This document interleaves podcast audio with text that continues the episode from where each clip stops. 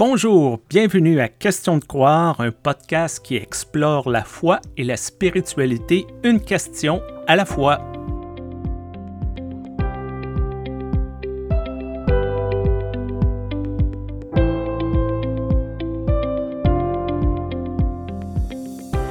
Bonjour à vous, bonjour Stéphane, nous voici de nouveau connectés de façon euh, intercontinentale.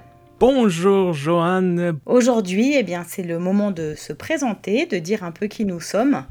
Alors, euh, comme on dit toujours, euh, l'honneur aux dames, eh bien moi j'aimerais dire euh, l'honneur aux hommes, Stéphane. ah bon? D'accord. Ah, je m'appelle Stéphane Vermette, je suis un pasteur de l'Église unie du Canada.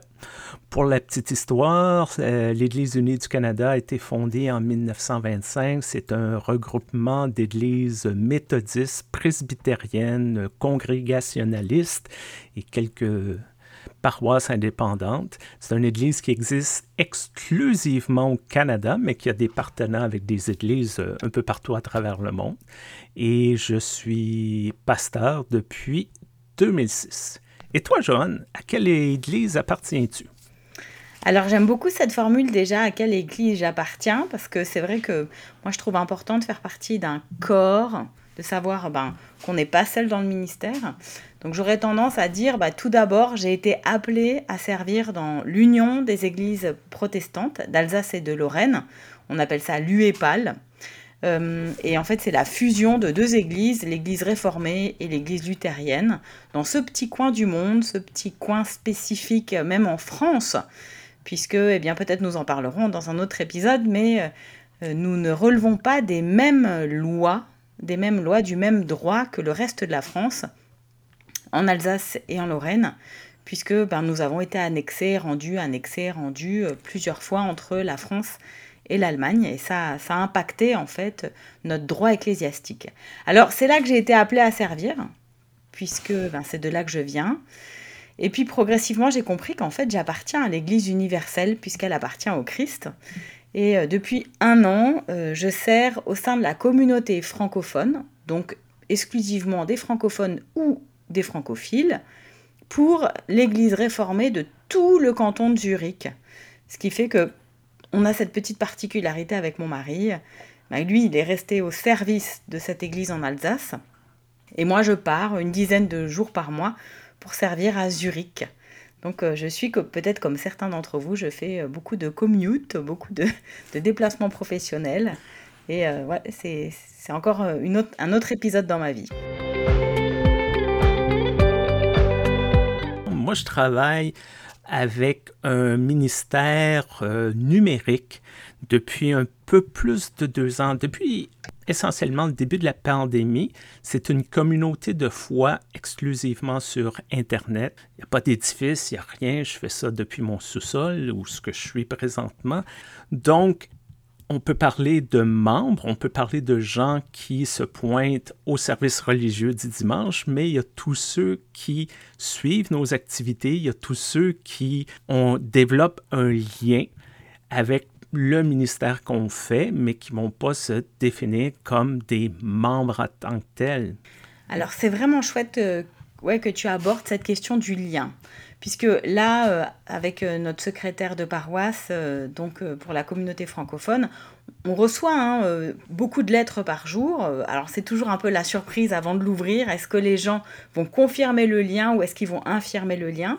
Et puis on a ces zones un peu grises euh, lorsque les gens mettent, écoutez, moi je, vraiment je suis attachée à vous, je veux continuer à... Ils nous mettent des, petits mots manuscrits, tu vois?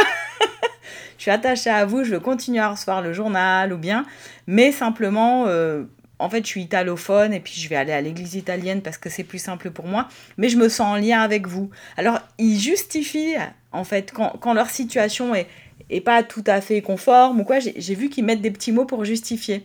Et ça m'a fait réfléchir parce que je me suis dit, en fait, euh, on n'a pas de, de case dans le logiciel pour euh, ces petits mots qui, qui font toute la saveur, toute la saveur d'une communauté. C'est, ce sont ces liens qui sont un peu complexes. Bah voilà, je suis italophone, mais je suis attachée à vous. Bon, bah voilà, j'habite plus dans le canton, mais j'aimerais continuer à recevoir le journal. Euh, dites-moi où est-ce que je peux payer un petit quelque chose. Et c'est touchant parce que que sont nos, nos communautés si ce n'est des, des lieux de, de lien C'est très intéressant parce que je pense que ça parle du, du christianisme au 21e siècle où euh, les identités, les attachements sont peut-être multiples. Par exemple, nos services religieux, c'est le dimanche soir à heure euh, du Canada.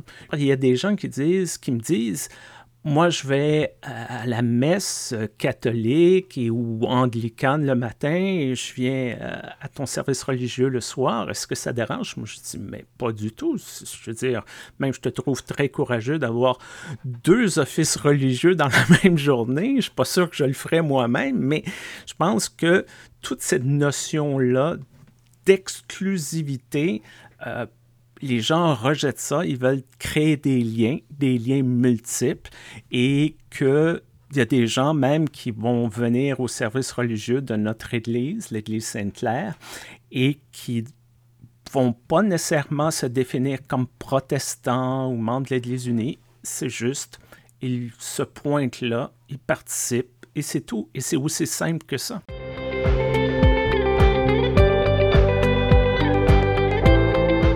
Alors qu'est-ce que ça veut dire, ce question de foi? Et euh, c'est vrai que en y réfléchissant avant, je me suis dit, mais on a tout le temps des questions sur euh, notre foi. Parfois, la foi des autres peut aussi un petit peu nous interpeller, nous déplacer, voire nous, nous déranger, nous gratter.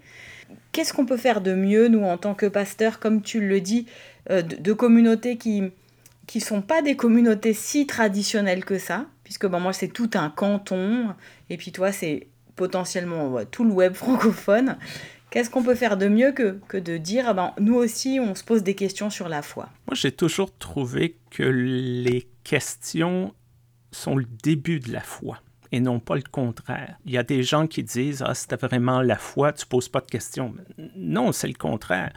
Euh, la foi, c'est croire, mais de ne pas avoir nécessairement de certitude. Je crois que Dieu existe, mais je ne peux pas le prouver de A plus B égale C.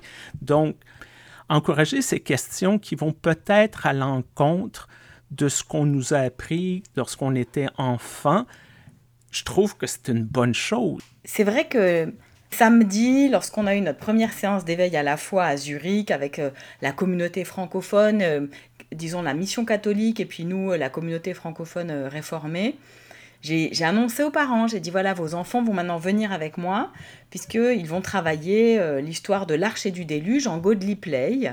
Et vous verrez, quand ils reviendront, ils seront déjà un peu des, des, des, enfants théologiens. Là, j'ai vu les parents stupéfaits qui m'ont regardé d'un air. Ils ne savaient pas si c'était, en fait, comme on dit en français, du, du lard ou du cochon. C'est-à-dire c'était une blague. Si... Et, et moi, je leur ai dit très sérieusement et puis un peu plus tard, euh, au moment du, après le festin, quand on peut un peu discuter tous ensemble, il y a des parents qui sont venus me demander, mais qu'est-ce que vous avez fait? Est-ce que vous avez vraiment fait de la théologie avec eux? Et ça m'a fait penser à tout ce concept euh, de, tous et toutes théologiens. On est tous et toutes appelés à, découvrir des choses sur Dieu, à découvrir des et à se le partager.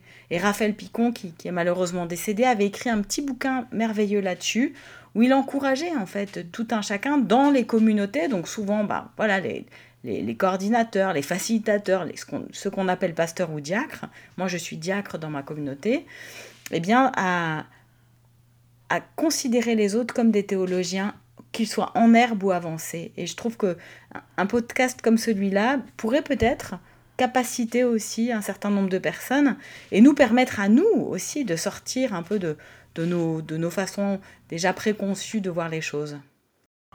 On aimerait que vous nous envoyiez vos questions. Ces questions que vous n'avez peut-être pas la place, peut-être que vous n'avez pas accès à un pasteur, peut-être que vous n'avez pas un lieu pour poser ces questions. Ça nous ferait extrêmement plaisir de vous entendre, naturellement, mais aussi d'essayer de répondre à votre question et d'essayer d'avoir cette communauté qui se bâtit, quelque chose d'interactif.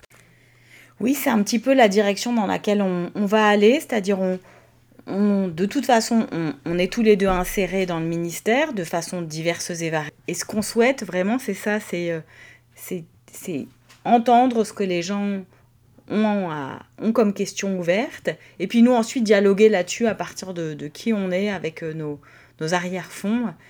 Et, c'est un petit peu comme le Godly Play, en fait. On, va essayer d'aller d'émerveillement en émerveillement. Et peut-être que le premier émerveillement, tout simplement, ce sera bah, d'avoir vos petits retours sur ce qu'on vous a partagé, par exemple, aujourd'hui.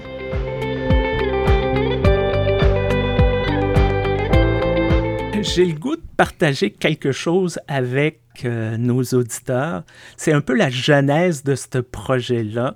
Euh, en novembre 2021, euh, je me suis assis à la table de notre cuisine. J'ai dit à mon épouse, je vais lancer une balado. J'ai aucune idée comment un podcast fonctionne, mais je vais le faire. Donc, j'ai commencé à écouter des tutos. J'ai contacté une amie qu'on a en commun, la pasteur Carolina Costa. Bonjour Carolina, si tu nous écoutes. Elle me répond, ben écoute Stéphane, j'ai beaucoup de projets, j'ai pas beaucoup de temps, mais je connais quelqu'un qui pourrait peut-être t'intéresser. Et elle m'a donné le nom de Joanne. Mais je connaissais pas Joanne. Je n'y avais jamais parlé, je ne savais pas c'était qui. Donc, je suis allé sur Google, j'ai lu tout ce que je pouvais faire. Et ça peut peut-être paraître bizarre pour certains. Je suis quelqu'un d'extraverti, mais je suis quand même assez gêné de nature. Je contacte Joanne, bon, est-ce qu'on peut se parler? Je, marchais sur des œufs et euh, la réponse fut très bonne. Fait que je tiens à te remercier, Joanne, d'avoir euh, embarqué dans un peu un projet de fou comme ça.